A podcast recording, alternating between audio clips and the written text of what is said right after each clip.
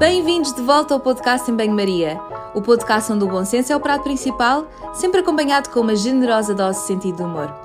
Eu sou Margarida e se ainda não me conheces, fica a saber que além deste espaço podes ainda encontrar-me no Instagram em Banho-Maria e no Facebook com o mesmo nome. Na conversa de hoje trago-te um tema bem sério e falado na primeira pessoa. Estou desejosa de partilhar contigo os próximos minutos e por isso, sem mais demoras, vem daí comigo, não te esqueças de deixar uma review, um comentário ou até mesmo partilhar o episódio. Até já!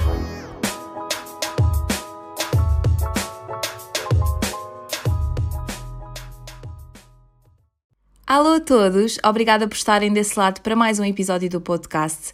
Na conversa de hoje tenho a Inês Viana, mais conhecida por Inês Gets Healthy, a miúda do Instagram que todos conhecemos com o seu contagiante Buenos dias, pips do fit! A Inês hoje deu-me o privilégio de a ouvir, uh, contou-me a sua jornada no processo de Getting Healthy, como o próprio nome da sua página representa, e muito bem, um processo em busca do equilíbrio, do fora de controle sem descontrole e também de alguma paz consigo própria e com a comida. A Inês vai então contar-nos a sua história e o seu processo de recuperação da anorexia, uma doença que não a define, mas que atribui significado a muitos aspectos do seu dia a dia. Uma mulher do Norte cheia de garra e pinta deixou recentemente a sua carreira de advogada para se dedicar ao que mais gosta de fazer. Vai iniciar um curso de culinária na Escola de Turismo e Hotelaria do Porto e, malta, se vocês acham que as receitas dela já faziam crescer água na boca, então esperem lá que o melhor está para vir. A Inês diz que não há calor que a faça dormir sem edredom e se por acaso a virem comer kiwi com casca, não estranhem. Ela diz que é uma coisa de família. Enfim, um episódio que excedeu um bocadinho os meus limites de tempo, mas posso dizer-vos que vai, sem dúvida alguma, exceder as vossas expectativas. Num bom sentido.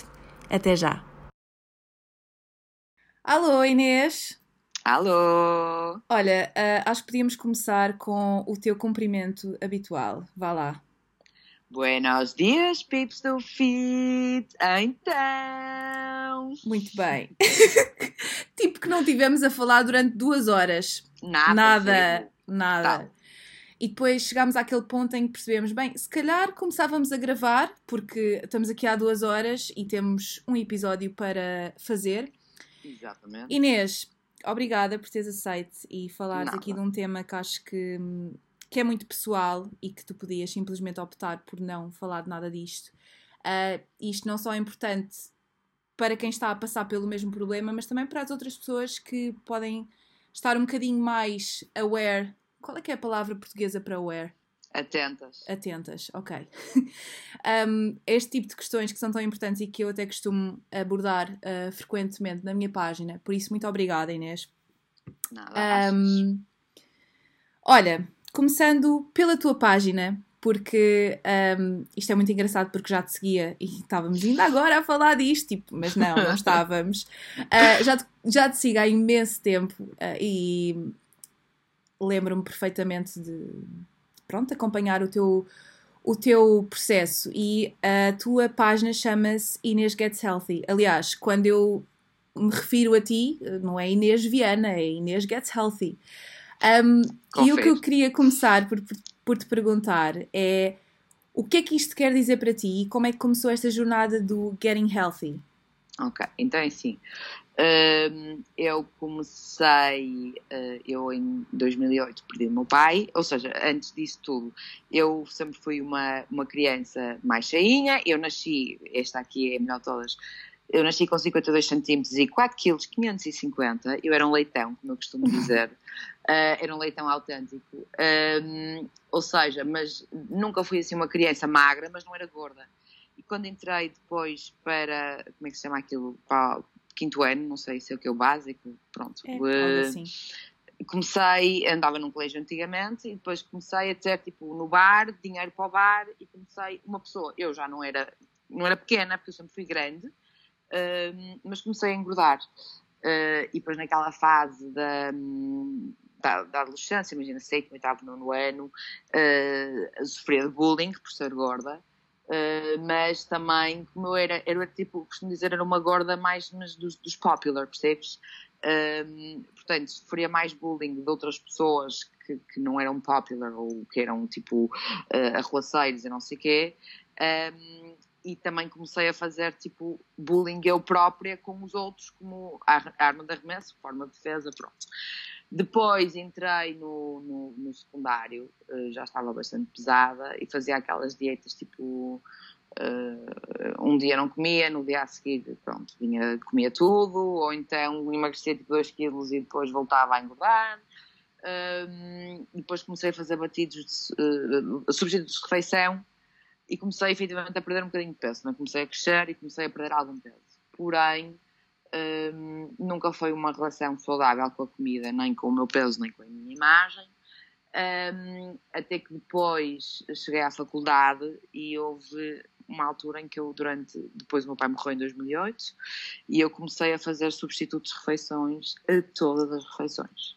Todas. Do fazia uma refeição por dia, o pequeno almoço, e depois ao jantar fazia um substituto de refeição que hoje em dia olho para aquilo e penso, meu Deus, eu que já tive fobia, ainda tenho um bocado de fobia aos carbs, não é? aos hidratos de carbono, eu olho para aquilo e penso, eu só comia hidratos de carbono, mas eram 200, 200 calorias de hidratos de carbono, como é óbvio, estava num déficit e claro. comecei a emagrecer. Entretanto, fui um, a uma nutricionista uh, e tinha 66 quilos, nunca mais me esqueço porque a minha mãe estava farta e comecei a ter algumas tonturas e me fui à nutricionista e disse ai, quanto é que gostaria de pesar? Eu disse, olha, queria pesar 60 e ela, 60 não pode ser, porque Inês é alta, tem que ser os 62 eu, tudo bem, ok. Mas eu não fazia exercício físico, nada. Entretanto comprei uma elítica um, para ter em casa e eu fazia a elítica três vezes por dia quando comecei com a nutricionista. eh, que diga-se que era uma péssima nutricionista, eu costumo dizer, é nutricionista de Bolacha Maria, um, e que um, comecei a perder peso efetivamente, comecei a baixar ao, abaixo do, do, limite que ela me tinha posto, e comecei a ir e, e, a prometer que ia começar a fazer uma asneira todas as semanas para compensar uh, o peso que eu estava a perder. Mas a certa altura uh, mandei a nutricionista dar uma curva e comecei eu a adaptar aquele plano a mim até que efetivamente comecei a ter calores à noite, e aí já estava bastante mais magra, já devia estar para aí nos 56. Uh, comecei a ter calores, a, a, tipo, dava-me calores, calores do nada, e falei, até comentei com a minha tia médica e ela disse-me fazer análises, isto era em 2011. E eu fui fazer análises e aquilo, a minha tia médica e as senhoras da, da, do laboratório ligaram à minha tia, ainda não tinham os resultados todos, em pânico, porque eu estava uh, num estado já de pré-menopausa. Portanto, as minhas hormonas estavam uhum. loucas, estava com carências nutricionais, estava com um peso, já devia estar para aí nos, sei lá, 50, 40 e tal. E, e então fui ao endocrinologista, que me tratou super mal, que fez sentir-me que eu não comia por capricho. Uh, disse, ai, nem sei como é que a menina tem o período, assim. Uh, fez-me um plano em que me obrigava a comer uma banana todos os dias. Eu odeio bananas, hoje em dia ainda odeio mais, não é? porque me faz lembrar aquele, aquela pessoa e aquela fase da minha vida.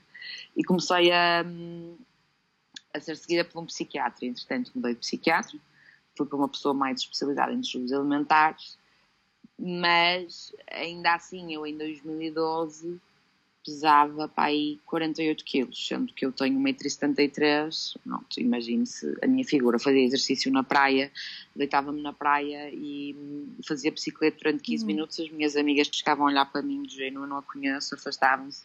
Mas graças a Deus sempre tive tipo umas amigas incríveis que todos os dias me chateavam e diziam que eu estava muito magra, pois embora eu dizer, dizer que não. Uhum. Entretanto, em 2014, uh, é nessa data que surgiu Inês Get Healthy, porque eu uh, comecei efetivamente a querer ficar melhor e eu fazia yoga todos os dias, cinco vezes por semana, e como sabia que ia ter que começar a ganhar peso, disse, pai, eu vou ganhar peso, mas não vou ganhar só gordura, vou querer começar a ganhar uhum. massa muscular. E hum, entrei para o ginásio, e eu já segui algumas contas na minha conta pessoal de fitness, que hoje em dia ainda, ainda sigo, uhum. um, e, comecei, e criei para mim. E era um bocado um journaling da minha evolução, ou uhum. o que eu considerava que ia começar a ser a minha evolução, e ficou nas Gets Healthy, porque eu na altura já tinha a percepção de não ser healthy, e o meu objetivo era get, Getting Healthy. Um, e nunca quis mudar, porque efetivamente também acho que ainda não estou plenamente healthy, mas nunca vou mudar porque efetivamente as pessoas, como tu disseste, não me conhecem como Inês Viana. Eu sou uhum. Inês Get Healthy. Uh, eu tenho, eu trabalhei no escritório de advogados que uma das, das advogadas, nem a Inês Gates Healthy que me chama, ela chama-me Pips. Okay. Por causa do Buenos Dias Pips do Fit. Portanto, eu acho que já eu gosto de considerar que o Inês Gates Healthy já é uma imagem de marca exatamente, é um brand meu um, e nunca irá mudar, mesmo que efetivamente alcance o, o Healthy Living, que não é que é o meu propósito último, uhum. acho que nunca vou querer mudar porque acho que faz parte de mim e que mostra todo um percurso que uhum. começou já há tanto tempo. Um, isto, nós tivemos a falar sobre isto e foi uma das perguntas que eu, que eu te coloquei antes de nós começarmos aqui a gravar, porque obviamente isto é um tema que é muito pessoal uh, e há coisas que e tu sabes disto quando eu preparei esta, esta entrevista, eu não queria estar a pegar em temas que eventualmente não, não te fizessem sentir confortável Sim. e, tu, e uh, tu sempre tiveste abertura para falar e, e acho que isso é mesmo de louvar. E uma das coisas que eu te questionei foi se poderíamos falar da anorexia como uma questão presente ou uma questão do passado em que tu, Inês, tiveste anorexia. Um, e uma das coisas que tu me disseste é que é um, uma, um, algo que tu tens vindo a passar e que tens vindo a resolver aos poucos. E quando tu, um, quando tu criaste esta página e quando tu tiveste essa percepção de que estavas a ficar ou querias atingir essa jornada uh, uhum. para sentir uma pessoa mais saudável, o que é que mudou em ti desde o início desse, deste mundo online até okay. aos dias de hoje? Porque eu sei perfeitamente que Claro que as pessoas associam a anorexia uh, a uma coisa, a uma questão física uh, e uma jornada pura, puramente física e uma questão de peso, mas não, não é nada disso, tem muito mais além disso. E, e uma das. Uh, eu quero trazer aqui ao podcast também alguém portanto, da perspectiva profissional e não tanto Sim. da experiência pessoal, para falar aqui disto, porque há, há muitos mitos e há muitas ideias pré-concebidas em relação aos distúrbios alimentares. E depois é importante também dizer aqui um, que a tua experiência é a tua experiência, uh, que espero eu que seja de exemplo e que seja uma forma de inspiração e de força também para outras pessoas que estejam a passar pelo mesmo, mas acima de tudo que é a tua experiência e como tal nós estamos a falar daquilo que tu vivenciaste. Há pessoas que tiveram outros, outro tipo de vivências uh, claro. e que não deixam de ser vivências, mas que acho que é importante um, nós frisarmos isto. Voltando à minha questão, porque sabes que eu adoro aqui tipo sim, sim. Uh, voar nas perguntas. O que é que achas que mudou em ti desde, desde esta jornada? O que é que achas que, não só fisicamente, porque tu falaste muitas vezes do peso, o que é que mudou certo. em ti enquanto pessoa e a forma como tu vês a comida e o teu corpo? Ui, mudou muita coisa. Primeiro, isso que tu dizes de. Pegando só aqui, volto já ao tema. Eu, há coisa, se há coisa que eu faço questão de sempre dizer no Instagram, quando partilho stories, quando partilho posts, é isto sou eu, é o que funciona comigo, foi o que aconteceu comigo, é isto que eu estou a fazer para mim. E quando as pessoas me dizem, ai, diz-me o que é que fizeste não sei o quê, é a primeira coisa que eu digo, é assim, isto sou eu, é a minha experiência, é o que eu faço para mim, que eu acho que faz sentido, que me está a ajudar, não se podem colar um, ao que vocês veem, têm que arranjar a vossa forma de resolução, podem inspirar-se ou ver as alternativas, mas é preciso ver uh, sempre o que, é que, o que é que funciona para vocês, porque o ser humano é um ser individual, cada um, não há dois seres humanos iguais, claro. os gêmeos são iguais. Portanto, uh, em relação então à Inês Get Healthy de 2014 e a de 2019, pá, em termos físicos as diferenças são enormes, já foram maiores, já foram menores. Em termos de cabeça, eu noto uma evolução incrível, inacreditável. Uh, mas é uma evolução que eu também, sendo sincera, não começou em 2014, nem em 2015, nem em 2016, nem em 2017. Eu acho que efetivamente comecei a melhorar a minha cabeça, ou seja, a começar a conseguir ter uns comportamentos que vamos considerar normais e não doentios, para aí só em 2018. Porque até lá, tudo que eu já tenho vindo a alcançar, consegui alcançar muitas coisas, não tiveram um impacto tão grande como hoje em dia têm. Ou seja, a Inês Get Selfie 2014 um, recusava todo e qualquer pedido ou convite para jantar, seja uhum. em casa de outra pessoa ou em jantar fora. A Inês Get Selfie não bebia. Uh, atenção, não sou bêbada, mas hoje em dia bebo, sem problema. Um, a Inês não comia chocolate nenhum, seja uhum. preto, sem açúcar, nada. Uh, a Inês Get Selfie não comia hidratos de carbono em Nasgate Healthy comia doses massivas de alface todos os dias um, e comia o mesmo pequeno almoço todos os dias com as mesmas quantidades.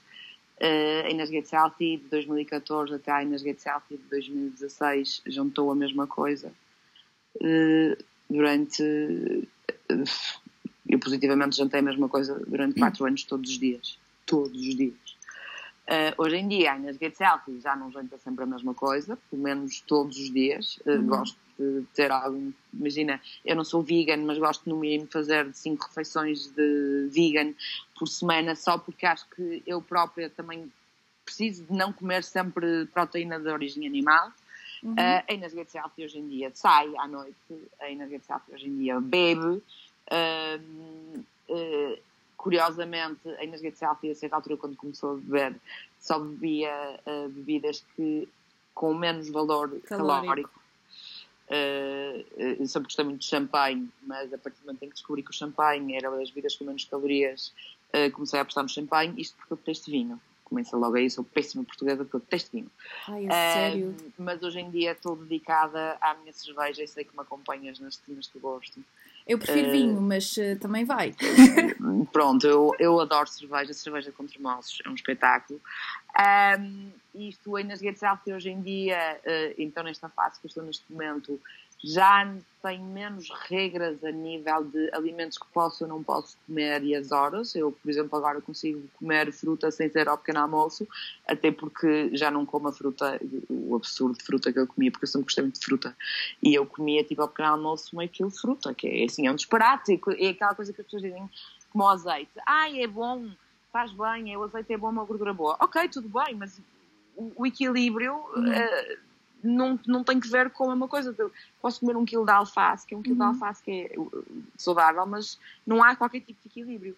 Ou seja, eu acho que hoje em dia consigo ter uma percepção melhor uh, de, de, o, que é que, o que é que eu posso comer sem, sem estar a, a, anhar e já consigo fazer refeições mais equilibradas, eu consigo ir jantar fora e, por exemplo, uma coisa que para mim é um equilíbrio é, enquanto eu antes ia jantar fora, uh, se eu fosse jantar fora, uh, a casa dos meus amigos levava a minha comida.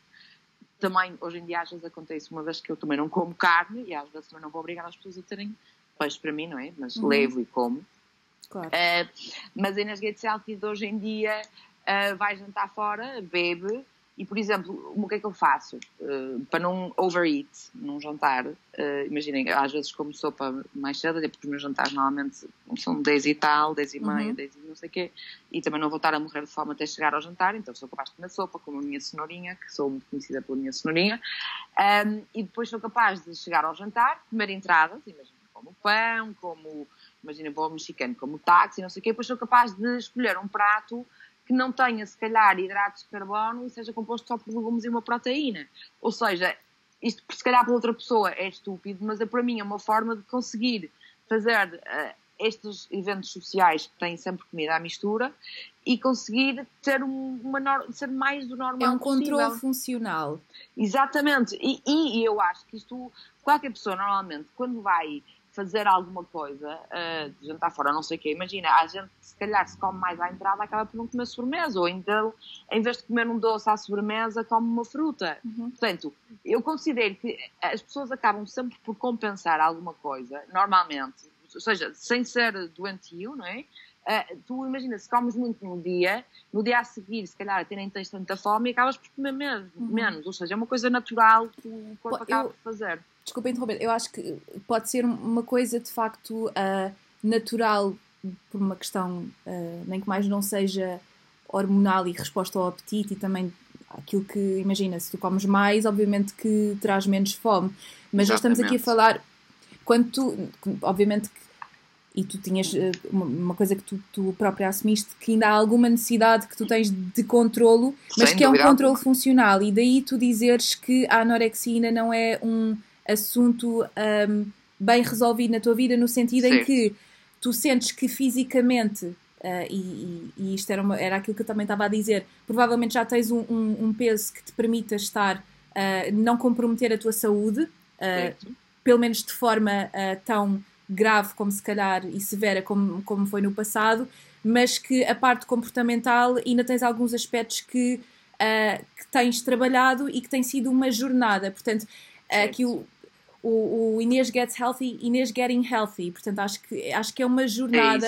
É uh, e nós falámos sobre, sobre isto hoje e já de outras vezes, que eu sei perfeitamente que tu tens uma, uma crença que, um, que é muito difícil um, haver uma cura para uma doença do comportamento certo. alimentar como é, como é a anorexia.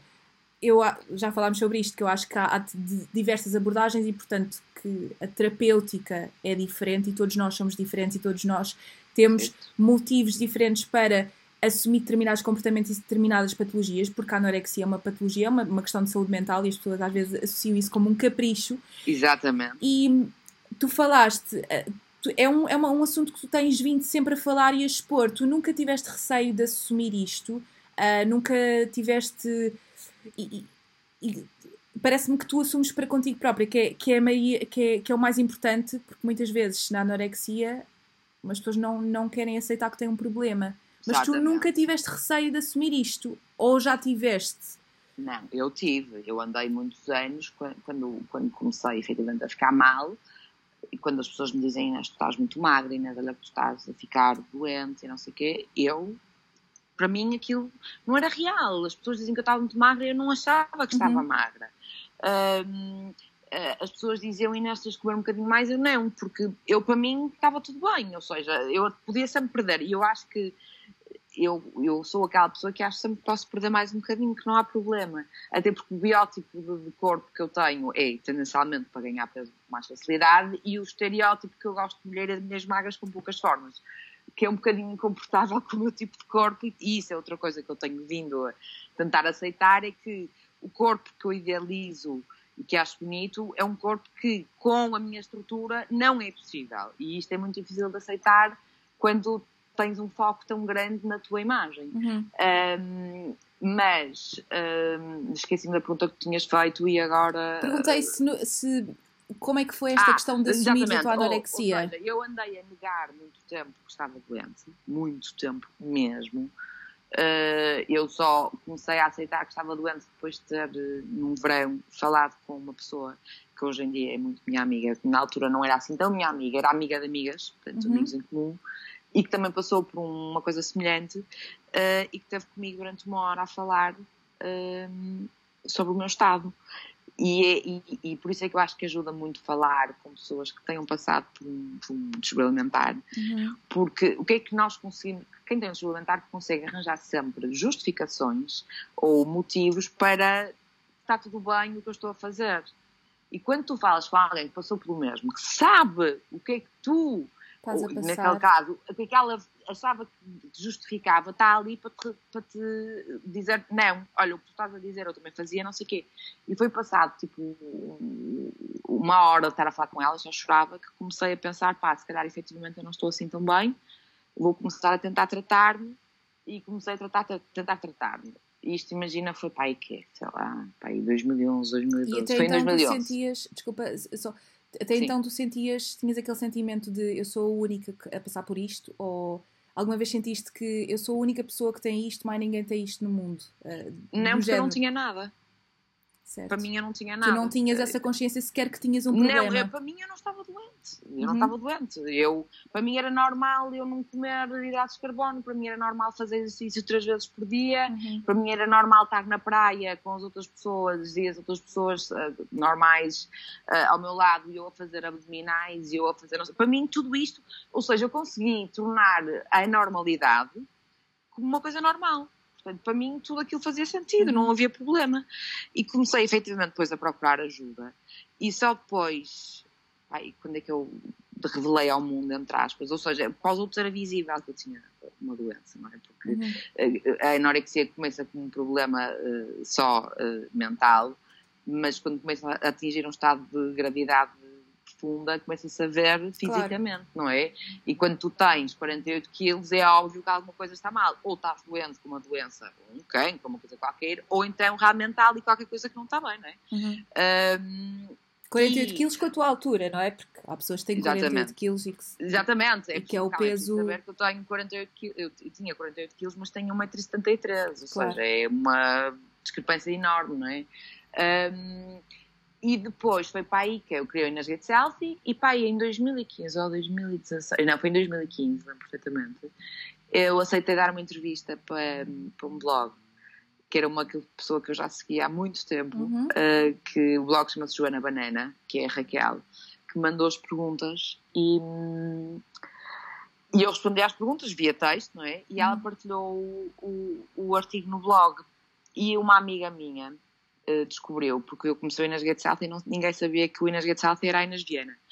Uh, e uma amiga minha descobriu e partilhou no Facebook e de repente foi toda a gente a partilhar no Facebook. Um, e pronto, quer dizer, uma coisa que para as outras pessoas, se calhar, era, era uma dúvida, mas que uma dúvida mais falseta, ficou uhum. a ser verdadeira. E a partir do momento em que eu dei a entrevista e assumi efetivamente que estava doente, nunca mais escondi, nunca mais. Há pessoas que, que eh, pá, quando, ainda agora estive no fim de semana com pessoas que eu não conhecia e, e, em conversa, eh, eu disse mesmo: Olha, eu, eu sou anorética, eu tive anorexia, estou em processo de tratamento, mas eu hoje em dia não escondo, hoje em dia não tenho problemas, eu nem tenho vergonhas. Apesar de ter algumas pessoas próximas de mim que, que acham que eu devia ser mais uh, contida e não dizer isto logo assim derrompante e não sei o uhum. quê, e eu acredito que já tenha tido, se calhar, algumas Uh, algumas vezes em que se calhar perdi alguns tipos de oportunidades, até imagina tu uhum. estás a conhecer alguém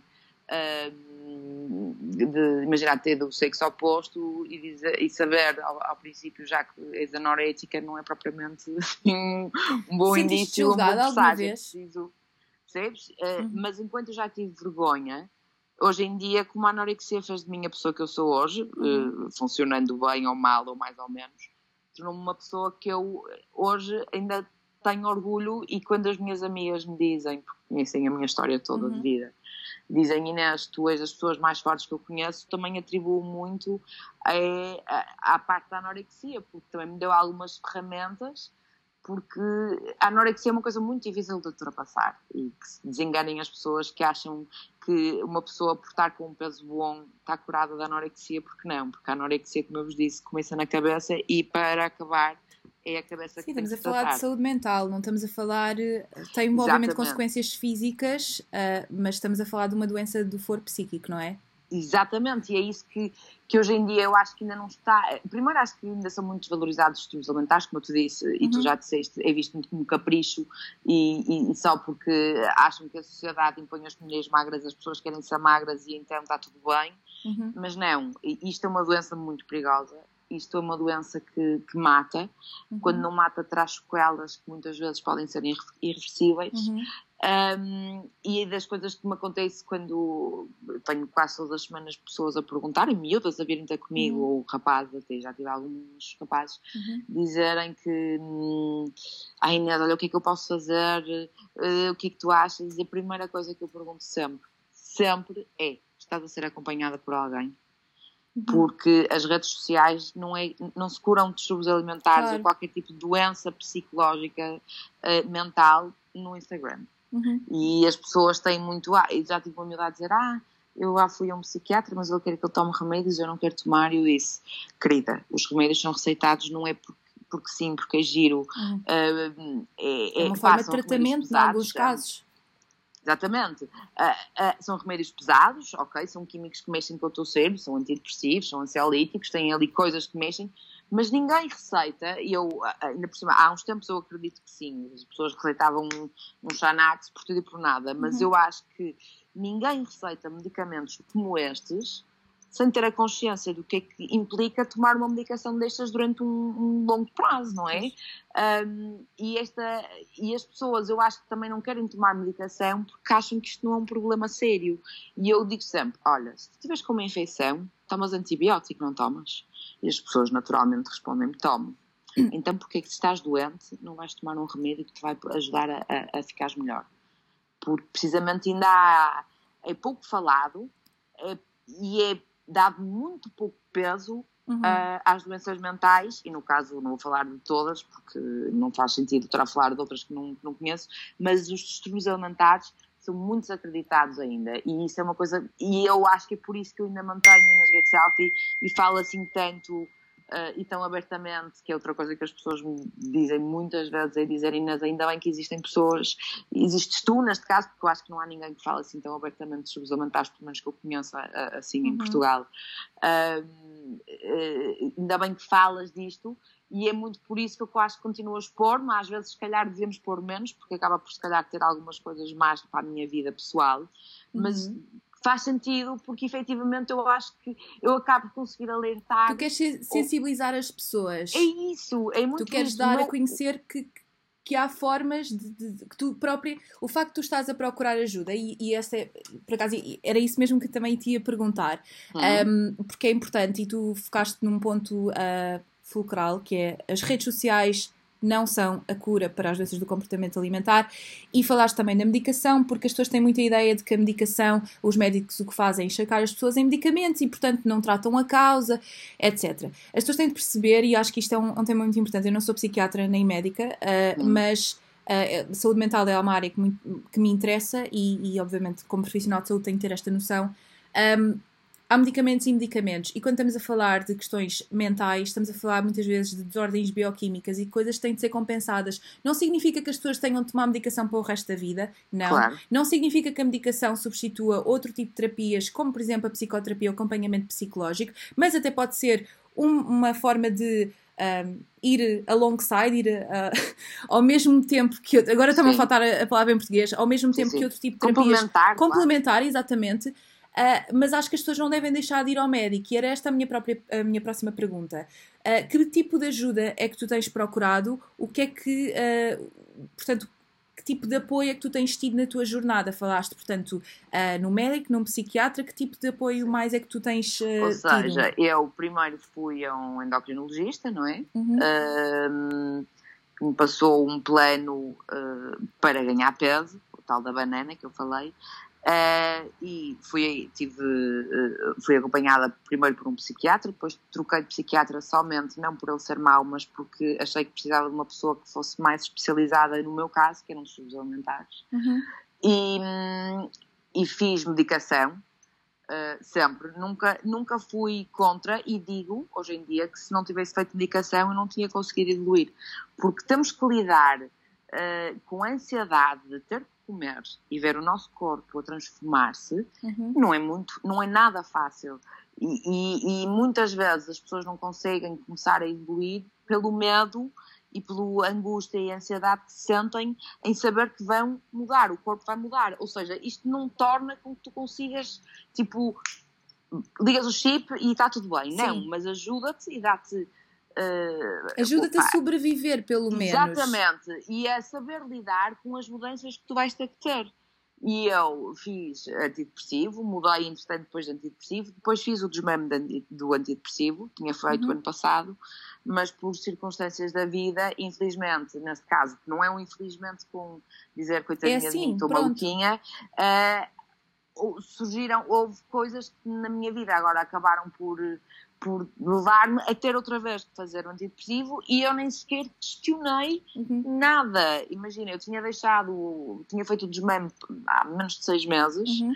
e quando ele me disse uh, o novo psiquiatra, porque não fui à minha psiquiatra antiga, porque também uh, depois acabei por ir uma última vez e não gostei do acompanhamento que ela me fez, uhum. uh, por razões diversas, nem foi ligada já ao desfilimentar, foi por outras razões.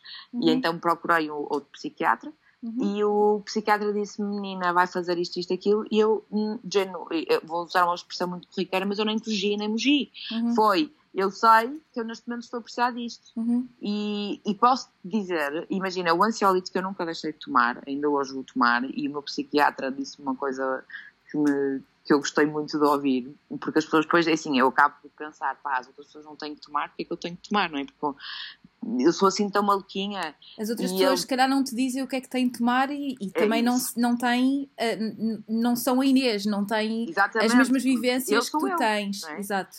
Uh, e ele disse-me uma coisa que, que me fez uh, tranquilizar, que é, olha menina, o Xanax, ainda por cima ele é, tem 78 anos, portanto estás a ver, uhum. é, podia ser meu avô, e ele disse, olha menina, não se preocupe, porque o Xanax é o chá de tira das nossas avós e facto, para uma pessoa que tem problemas como eu tenho, de controle, de obsessão, uh, dizerem uma coisa destas, é bom porque tu nunca acabas por deixar de pensar, pá, eu estou a tomar isto, mas porque a, a, minha amiga não toma, ou seja, é impossível tu não pensares que tens alguma coisa errada para teres cara a tomar estes remédios.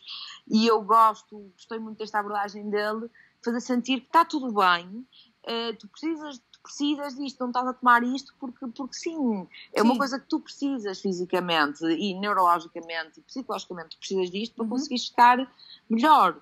E eu posso dizer que eu passado duas semanas de ter voltado antidepressivo, comecei-me a sentir outra pessoa, percebes? E, e, e, a partir do momento em que pessoas nas redes sociais me dizem Inês que pareço outra pessoa, uhum. eu só posso dar graças a Deus a, existirem estes medicamentos que te ajudam a sentir-te melhor uhum. e que te vão dar uh, a possibilidade de uhum. tu conseguires por ti claro a começares a evoluir e a tentar resolver uns problemas uhum. que se calhar sem estes químicos e com este tipo de apoio tu não irias conseguir. E tiveste e, mais... Desculpa. Diz, diz. Não, eu não. ia perguntar se tiveste mais algum, algum apoio além do psiquiatra, se fizeste, tiveste um psicólogo. Um Tive um psicólogo, mas eu uh, peço desculpa a todas as pessoas que me ouvirem desse lado.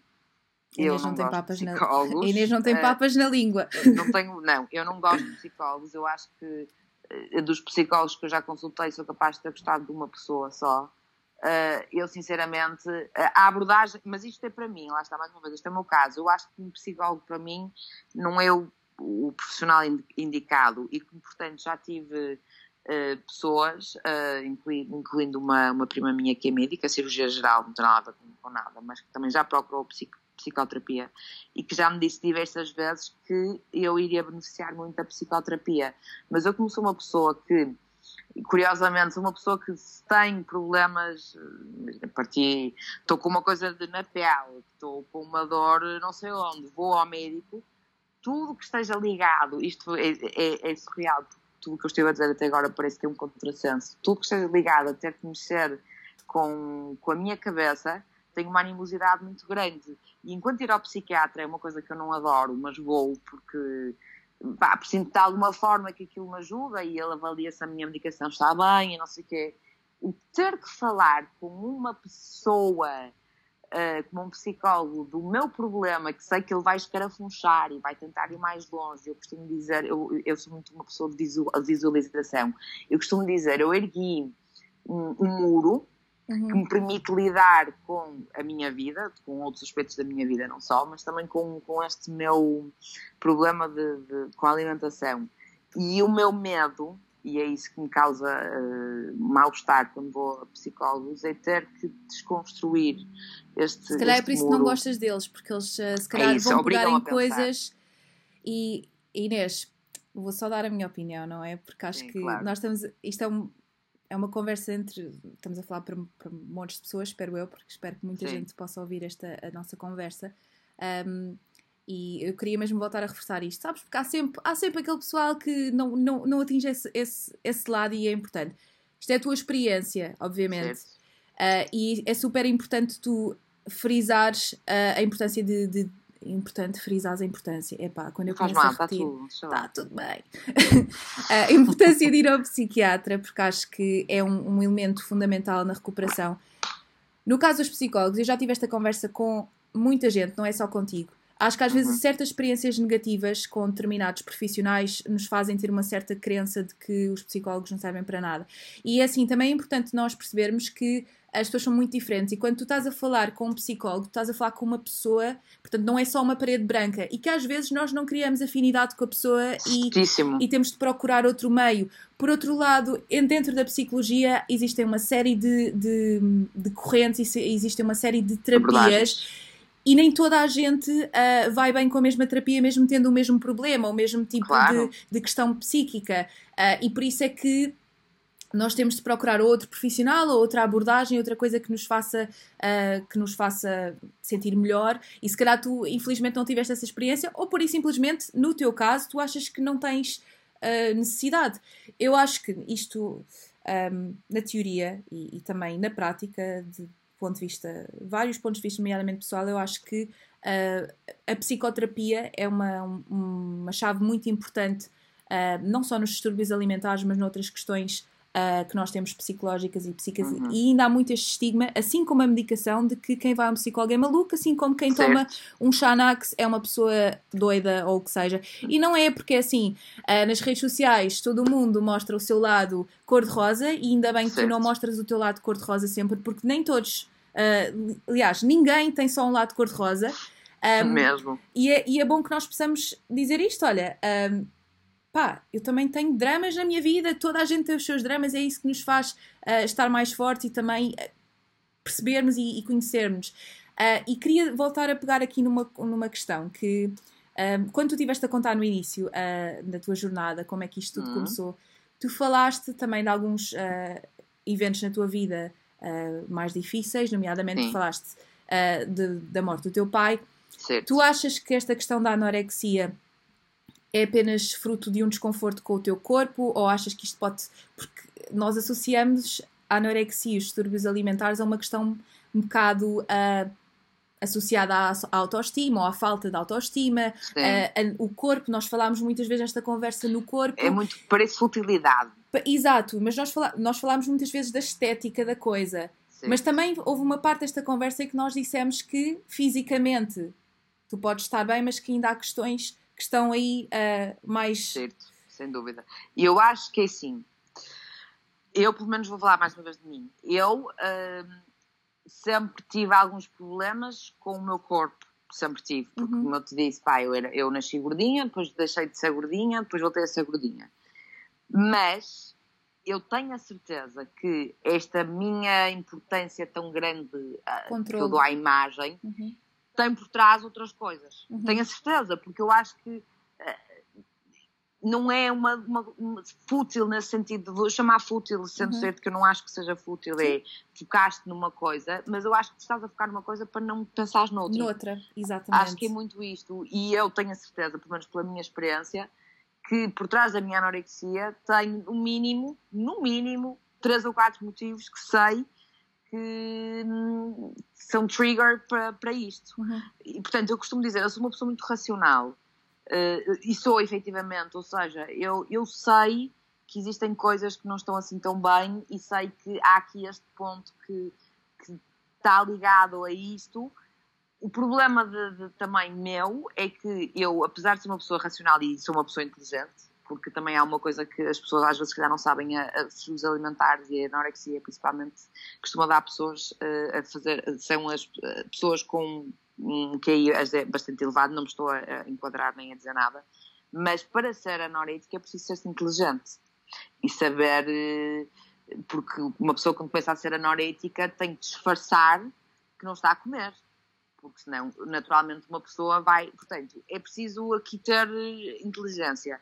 Uh, e eu, como pessoa que sou inteligente e racional, eu sei que tenho por trás da minha doença pontos, e tanto sei que eu já estive melhor e sei que um ou outro episódio da minha vida fizeram com que eu voltasse para trás, porque isto não está ligado simplesmente ao facto de eu achar que estou gorda ou que estou magra ou que não Sim. estou bem para os padrões sociais. Eu tenho por trás da minha doença causas.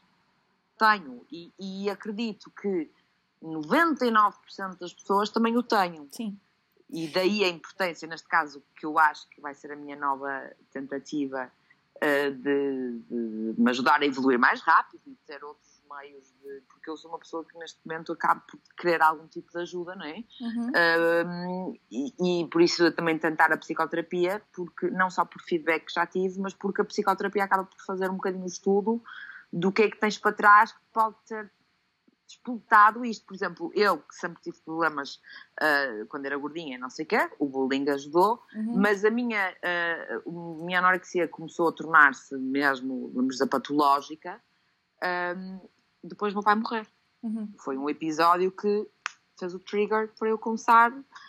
Pronto, o que é que eu acho? Para não ter que lidar com a morte do meu pai, que foi uma coisa violenta, estava sozinha e não sei o quê, um, comecei a focar-me nisto tiveste de controlar alguma coisa. Alguma... Exatamente. Eu acho que a anorexia, e só para, para clarificar aqui alguns pontos, uh, de facto há uma tendência, as pessoas que, que, que desenvolvem um, anorexia e também outros distúrbios do comportamento alimentar, há uma certa tendência ao perfeccionismo. Não, um, no entanto, qualquer pessoa, independentemente por acaso não, não, tinha, não, não sabia essa questão do, do QI, mas acho que é importante também dizer que qualquer pessoa pode desenvolver uma anorexia. A questão é que muitas das vezes, independentemente da inteligência ou não, a própria doença tem um poder de controle muito grande sobre aquilo que são as tuas ações e a tua posição em relação à comida uh, e faz-te controlar e ter um controlo de tal forma grande sobre a alimentação, sobre o corpo, sobre a compensação, uh, que te deixa que te deixa ali num, num, num, lá está, tu usaste uh, engraçado que tu usaste uma, uma expressão da tua parede, não é? Certo. Tu criaste uma parede um, e se calhar tu podes ter medo de quebrar a parede para perceber o que é que está do outro lado e portanto se calhar é confortável para ti estar numa um, num lado em que tu sabes o que é que contas, estás funcional, portanto tu não estás em risco de vida, como se calhar certo. já estiveste num ponto em que, que estavas doente fisicamente uh, ou num ponto severo, mas estás confortável e, portanto, se calhar o próximo passo, e isto, a anorexia, é importante também dizer que cada um tem a sua jornada. Há pessoas que certo. têm um, curto espaço de tempo na sua vida, há pessoas que têm durante anos e anos, cada um certo. tem o seu processo. Uh, e começaste a, há pouco disseste que não gostavas de psicólogos, mas agora também me disseste que. Uh, que estás a considerar a psicoterapia e, portanto, todo o processo de cura, entre aspas, ou o processo de um, ah, resolução tem Sim. vários avanço e recuos, tem uh, uma reflexão tua, o que, qual é que é o próximo passo, a quem é que eu posso ir buscar ajuda. E uma das coisas que eu também queria falar era uh, dos dois lados da Inês, os dois lados que todos nós temos, todos nós, ou seja, pronto, quando Sim. passamos por esta doença, que é uh, um lado em que tu queres muito, tu queres avançar na tua vida, tu queres sentir que a comida não assume um controle em ti uh, uhum. e que tu também não queres assumir esse controle na comida, mas depois tens o outro lado uh, mais um, de autossabotagem que diz: não, uh, comeste aquilo, portanto tens de fazer aquilo para compensar e, portanto, tens de te manter deste lado da muralha. Como é, tu usaste há pouco uma, uma expressão uh, quando estávamos a falar sobre isto. Gostava, de, gostava mesmo que, que explorássemos este. Já estamos assim com o tempo, já, isto vai dar uma conversa para duas partes, mas vamos tentar pegar nisto que acho que é muito importante. Quando tu metes o typing no Google e escreves um, anorexia, aparece muito aquele, uh, aquela imagem da pessoa que se vê ao espelho uh, e que se sente, e que, portanto, que está magra, mas que se vê gorda. E eu gostava que, que explicasses uh, na tua experiência estes dois uhum. lados da anorexia, que é um lado que, ok, eu, eu tenho consciência que eu preciso de ajuda, e tens o outro lado em que diz: não, tu estás gorda, tens de continuar a fazer dieta. Como é que tu lidas com isto? É, eu, eu tenho a, a, a, minha expressão para definir isso, eu chamo-lhe o diabinho uh, e o anjinho, ou seja, em cada lado do meu ombro uh, eu tenho um anjo e um diabo. E enquanto eu, imagina, estou, pá, chego a casa, não, não é? E começo a comer, e depois começo a comer demais, e, e depois começo a pensar, Inês, olha o que é que tu já comeste agora e tenho o anjinho a dizer: Inês, está tudo bem, toda a gente come. Uh, há, toda a gente às vezes come demais. Eh, uhum. Tipo, tu não és um ser estranho e bizarro e não sei o quê. Uhum. E não vais engordar por isto, porque racionalmente nós sabemos que ninguém engorda de um dia para o outro a comer a mais. O uhum. processo de ganho de gordura é uma coisa que, ok, acontece mais rápido que perder peso, normalmente, uhum. mas quer dizer, ninguém ganha, ninguém ganha gordura 10 quilos de gordura num, num espaço de uma semana, mesmo que tenha, esteja a comer super mal. Acho eu, posso estar a dizer uma estupidez, mas eu, pelo pouco que, que o pouco que já considero muito que de autoconhecimento conhecimento empírico e de procurar uh, saber, porque também sou uma pessoa interessada neste tema, uh, enquanto neste lado tenho aquela, o anjinho a dizer Inês está tudo bem, do outro lado tenho o diabinho a dizer Inês, olha o que é que tu acabaste de comer. Tu vais ficar gorda. Tu vais ter que ir, amanhã não podes comer, amanhã só podes comer isto, isto, aquilo e aquilo outro e vais ter que dar, imagina se for um dia de descanso, vais ter que ir andar, andar a pé e dar no mínimo 10 mil uhum. passos. Quase como então uma vais... coisa de autodestrutiva. Castigo. É castigo. Um castigo teu. É um castigo. É uma autossabotagem. Tenho que me castigar uhum. por fazer aquilo, porque aquilo para mim é uma coisa errada. Uhum. Não é uma coisa errada, porque lá está, não há ninguém que na sua vida não tenha comido a mais do que o normal. Uhum. Quer dizer, toda a gente come a mais. O problema é que as pessoas com, com, com, com distúrbios alimentares dão um peso àquele episódio, àquele acontecimento, de uma dimensão imensurável. E, e daí depois tens o diabinho. Um, e eu, o que é que eu tento fazer? O que é que para mim funciona muito bem uh, quando eu tenho às vezes estes episódios? Hum. Para não estar a, a, a, pensar muito. As pessoas perguntam muitas vezes: o que é que te acontece quando comes demais? Uh, o que é que tu fazes para não compensar? Ou para não ir treinar? Ou para não deixar-te uhum. comer? Eu tenho, vou-lhe chamar os meus truques, que são o que funciona comigo, não tem que funcionar com, com as outras pessoas. Mas aí, imagina, saio de casa, uh, vou. Imagina, há, há uns tempos aconteceu-me isso, o que é que eu fiz? Eu tenho uma amiga minha que é minha vizinha e que teve um bebê agora e eu tinha tido um episódio de, de comer demais uma coisa que tu também gostas muito, chamada chocolate. Uh, e, e, já estava a entrar naquela, naquele círculo de Inês, comeste mais, não vais comer mais o dia todo, nananana. sim, porque eu ainda tenho esses episódios, eu uhum. não minto, eu não estou curada, como eu costumo dizer, eu tenho alturas em que Uh, não, não vou desafraquejar, porque para mim isto não é fraquejar, é ser o ser humano. Mas, mas estás na tua caminhada, estás no processo. Exatamente. É? E o que é que eu faço? Uh, tento de alguma forma deixar de pensar naquilo. E nesse, nesse dia fui à casa dessa minha amiga que tinha tido um bebê e passei passei lá a tarde toda com um bebê com três semanas e passei a tarde nunca mais me lembrei do que, é que me tinha acontecido. Cheguei a casa e noutra altura, se fosse nas Get Healthy de 2014, 15, 16, 17, uh, iria jantar uma sopa e, pá, sei lá, uma, uma porcaria qualquer, só para não ficar sem comer nada, ou uma uhum. gelatina, iria para a cama. Mas não, o que é que eu fiz? Jantei, fiz, comi a minha sopa, comi a minha salada, comi, sei lá o que é que eu comi na altura, um uhum. atum, e comi pão da pasta mesmo assim, que eu gosto daquele Sim. pão. Uh, ah, um, e, e pronto. Ou então, outra coisa que me ajuda muito mesmo, e aí eu sou uma privilegiada, é falar com uma ou duas pessoas que sabem me ajudar a acalmar e, é a, e a, racionalizar uh, neste momento, que uhum. é o, o que é que acontece quando, quando estás a ouvir o diabinho, estás a ser irracional, uhum. não é? Uhum. Porque tu sabes que aquilo não vai ter impacto naquele dia, nem no dia uhum. a seguir não vais ficar gorda e não vais ter que compensar. E eu tenho duas outras pessoas que sei, uma delas é a Anaísa, um, que eu falando com ela, imagina, quando me aconteceu outra vez, ela disse, a primeira coisa que ela me disse, eu disse, olha, Anisa, como acabei de comer isto, isto, aquilo, aquilo outro, e ela disse-me, soube-te bem, e eu super, e ela então pronto.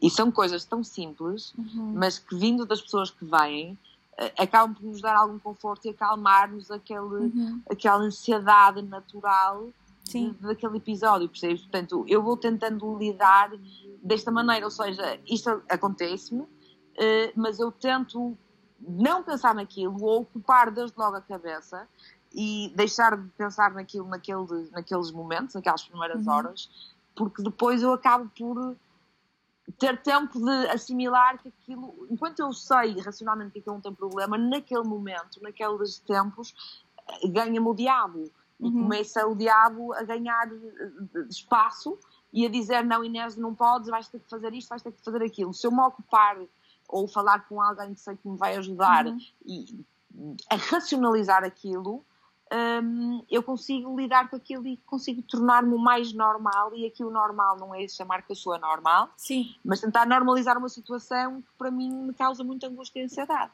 E, Pá, e é um bocado assim que eu vou lidando. Uh, ultimamente tenho tido essa sorte de ter conseguido, de, com estes meus mecanismos, que são os meus e que funcionam comigo, um, normalizar estas situações que antigamente, bem, esquece, eu quando tinha episódios de comer a mais, e eu cheguei a haver dias em que eu limitava-me a comer uh, gelatinas e cenouras e sopa, e mais nada, e ia treinar, e matava-me a treinar, e, e era assim.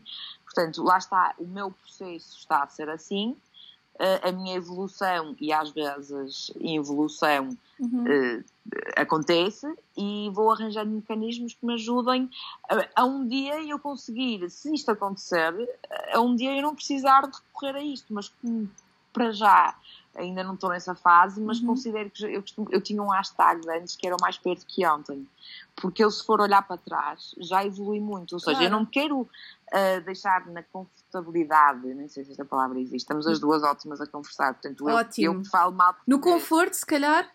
Pois, se calhar. Do que, em vez de confortabilidade. Conforto, e, pá, calma, é Inês, Inês, Inês Viana inventou confortabilidade. Eu sou uma, eu, a minha família gostava comigo, porque eu tinha um dicionário próprio com as palavras que eu invento, percebes? Um, ou seja, um, não deixar ficar no conforto uhum. de estar e aceitar que, ah pá, eu posso, eu posso, ou seja, valorizar e validar umas, um tipo de comportamentos que eu sei que estão errados racionalmente eu consigo, espero um dia conseguir uh, não precisar destes, destas ajudas, que por muito uhum. espetaculares que sejam, eu não posso estar a contar sempre com os outros para, para, para isto. Portanto, tenho que arranjar mecanismos de perceber que está tudo bem, ninguém vai morrer por isto. E quando há dias em que eu consigo fazer isso, uhum. naturalmente, há outros dias em que não consigo. É e é pronto. É e eu estou a tentar arranjar, fazer com que os dias em que eu consigo normalizar sozinha se torne uh, uh, toda uma regra sempre. E... Idealmente. Desculpa. Não, já está, idealmente é isto. O meu, o meu grande objetivo, o, o objetivo da, da Inês Get Healthy uh, e da Inês Viana por complemento, uhum. não é? Mas a Inês Get Healthy é de quem estamos a falar. O objetivo da Inês Get Healthy é conseguir lidar com isto como uma pessoa que não tenha tido um distúrbio alimentar consegue lidar. Que, opa, Eu acho que o facto de tu quereres de, tu exteriorizares isso é uma forma de tu também lidares com as coisas e de, e de, no, e de aceitares o problema que estás a ter. E tu falaste de coisas muito importantes e estamos mesmo, mesmo já no fim, que é para não, não ficar muito, muito longo. Insuportável para os outros. Não, não. Para nós é top. Para nós é. Só, mas nós, nós já estamos aqui a conversar há quantas horas? há é muito tempo. um, mas o que eu queria dizer é que uh, tu falaste um, uma coisa muito interessante que é tu estás a aprender também a preencher a, a preencher-te com outras uh, coisas da tua vida, nomeadamente uh, falaste na questão de estás com, com um bebê, portanto, e estás na convivência com os outros, de conversares com alguém de quem tu gostas muito e que te percebe, que não te julga, que te, que te apoia, e portanto. A, a comida, a nossa relação com a comida manifesta-se muito, uh, tem muito a ver com a relação que nós temos connosco e com os outros. os outros. E se por um lado tu se calhar ainda te impedes um bocadinho de ter prazer uh, com o que comes ou, ou, ou, permite, ou estás aí num controle ainda, tu certo. por outro lado também procuras outras uh, coisas prazerosas na tua vida, como estás com os outros, como poderes ir jantar fora e não te sentires tão mal ou mal Exatamente. mesmo uh, por estares a comer algo e teres um momento com outras pessoas e estares bem e estás no convívio. Tu falas abertamente com quem tu, com, com quem tu confias sobre, sobre estas questões e, portanto, acho que era, era acima de tudo isto que eu queria com esta conversa, que era, uh, e, e, engraçado nós temos uh, pontos de vista diferentes em relação a, a, às abordagens que, que, que se fazem no, no, uh, no, tratamento dos distúrbios alimentares por, por N motivos, e isto é, é uma conversa, mas acima de tudo acho que é tão importante tu teres a coragem de dares a tua pá, dares a tua experiência e dizes eu sou assim, eu tenho um problema, estou a resolvê-lo. Tu não, tu não dizes, e lá está, como tu estavas a dizer, tu não te uh, não aceitas o conforto e eu tenho um problema e vou ficar assim para sempre. Uh, embora tu às vezes ainda não vejas essa resolução no, num futuro próximo, tu acreditas nisso, porque caso contrário, Sim. tu não utilizarias o termo eu estou num processo. Um, e como última pergunta, um, e novamente Inês, obrigada por, pela, pelo teu testemunho, acho que isto é, é mesmo importante. Obrigada um, eu pelo convite, que foi um gosto e uma honra. E uma... Obrigada por, em banho-maria, fogo, eu me sinto uma pessoa importante. Ai, meu Deus, eu também sinto muito importante por estar a entrevistar senhora Inês Healthy. Inês Healthy. Olha, a última pergunta. Um, que conselhos, ah, isto parece um bocado clichê, mas acho que, acho que é, que é importante falarmos aqui disto. Que conselhos é que tu podes dar a quem está a passar por isto e não só a quem está a passar por isto, às pessoas que assistem à, à, à vivência de alguém que, que, está a passar por isto, porque tu não és a única pessoa que sofres, és a pessoa que mais sofre com isto, mas as pessoas que gostam de ti sofrem também, porque não te veem claro. bem. Que conselhos é que tu podes dar, uh, se, é que, se é que tens uh, alguma coisa que, que eventualmente possas partilhar connosco? Pá, assim, eu, eu, eu, como, eu, como eu te digo, eu demorei muito tempo a procurar ajuda e, e a assumir. E eu acho que o primeiro passo de todos é nós assumirmos que efetivamente não estamos bem. Uhum. E, e, isso é um passo muito, muito difícil. Porque lá está, vais começar, só aí, assumires que não estás bem, vais deixar de ter, vais saber, sabes à partida que vais ter que deixar de controlar isto. E, e o primeiro passo, é o que eu costumo dizer, não vale a pena as pessoas estarem a chatear as outras pessoas e não sei o quê, né, né? que não é um chatear isto, não é um chatear num sentido projetivo, é de falar e insistir, enquanto a pessoa não decidir, primeiro assumir que está doente, porque uma pessoa assume que está doente não quer dizer que decida que quer ficar bem. São, para mim são dois passos totalmente distintos. Primeiro, assumir que efetivamente está não está bem, e depois aceitar e decidir que quer ficar bem, porque eu também tenho pessoas que, que me dizem, olha Inês, eu estou assim, assim, sabe o que eu posso fazer? E eu começo a dizer, olha, eu, eu comecei assim e fiz isto, isto e aquilo, e ela diz, ai, mas é muito difícil, não sei o quê. E começam já, e lá está, aquela parte lá com pessoas que, que sentem, que tiveram a mesma experiência, começam-te a dizer coisas e a primeira coisa que eu digo é, mas tu não queres ficar bem. Tu sabes que não está bem, estás bem, mas tu ainda não aceitaste que queres, queres ficar ajuda. bem. Percebes? Que queres ajudar, queres procurar ajuda e queres sair dessa situação. E estes dois passos para mim são essenciais. A pessoa aceitar que está doente e aceitar que vai procurar ajuda. ajuda. E, e, estes dois passos, porquê que são os mais difíceis? Porque partem da própria Sim, pessoa. Exatamente. E é muito difícil tu aceitares que, ok, eu vou procurar ajuda, porque a partir do momento em que tu decides isto e começas a procurar ajuda, sabes que vais perder o controle. E como, como nós já dissemos aqui, este, este distúrbio passa muito pelo controle. E tu, para uma pessoa que o controle é tudo, assumires isto perante ti, antes de assumires perante os outros, uhum. podes dizer aos outros que queres ficar bem uhum. e não interiormente tu própria não vais estás a dizer aquilo de palavras ao vento, percebes? É quando tu Porque... assumes uma guerra contigo própria. Exatamente. É Porque até então, até então tu se calhar estás naquilo de eu estou-me a destruir, mas estou confortável nisto, isto, é, isto não, não tem um problema. Mas quando tu assumes, ok, uh, eu não vou deixar mais que este lado meu me consuma, então é quando tu começas a tua luta contigo mesma. Mas Inês, queria só dizer para terminar que um, quando tu assumes isso para contigo própria, abres a porta, um, por muito assustador que o outro lado seja e por muito assustador que partir esse muro possa ser e perder esse controlo, há, um, há, há algo muito bom e há, há, há, um outro lado da vida que, que, que, que foge Vais àquilo que é. Exato. Vais este... começar a descobrir outra, outro lado da vida. Pá, eu digo eu comecei a descobrir coisas que nunca imaginei que me fossem dar tanto gozo, imagina. E, esta, é, e depois, eu lembro que uma vez dizes isto, não me lembro onde, que a, a comida está muito associada a, ao ao social e à, à amizade e, a, e são à partilha, que, cozinhar para os exatamente, outros. Exatamente, partilhar muito isso. Um, e a partir do momento em que tu consegues ter esta flexibilidade mental de, de ires, tu acabas, eu a certa altura já nem sequer penso no que estou a comer e estou só de género enjoying, sabes? Alimentaste de outras coisas. Exatamente, é isso, tu vais buscar uh, o prazer uh, e vais descontrair da comida porque vais estar a conversar e vais estar com pessoas de quem tu gostas e vais estar a falar de outras coisas que acabam de preencher aquela, aquela lacuna de perder aquela o controle. Falta. Uhum.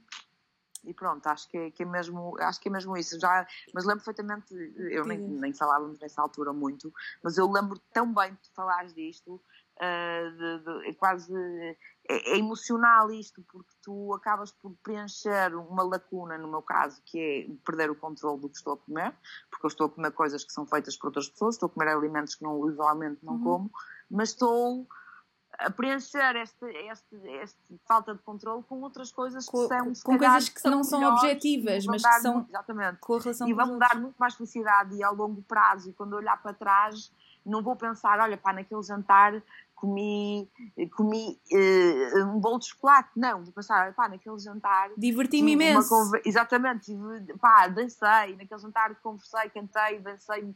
Pá, é isso, vais substituir aquela memória que eventualmente seria má por uma coisa muito mais preenchedora e que muito mais enriquecedora e, e aquela coisa de, de, Há uma expressão que agora nem vou dizer direito que é uh, quando tu fores, quando tu morreres, tu não vais levar o, o corpo contigo, não é? O, vais levar aí todas as experiências, tu falas com pessoas mais velhas e elas não falam de que, de que olha como eu era magra nesta altura, não dizem, olha, aqui, nesta fotografia, Uh, eu estava super bem, estive com uma amiga que não via há anos, estive com o bebê, não sei o quê. Claro. Acabas por conseguir ter umas memórias muito mais interessantes e enriquecedoras do que, olha, que uma garinha que espetacular que eu estava naquela altura. É? Inês, só falta mesmo, eh, depois desta conversa, só faltava mesmo perguntar o que é que dizem os teus olhos, mas vamos deixar isso para outro contexto. Inês, obrigada. Obrigada um, eu, espero Margarida. que desse lado quem nos está a ouvir tenha gostado também da nossa conversa. Não se esqueçam de partilhar o comentário, o comentário, partilhar o episódio. e até ao próximo.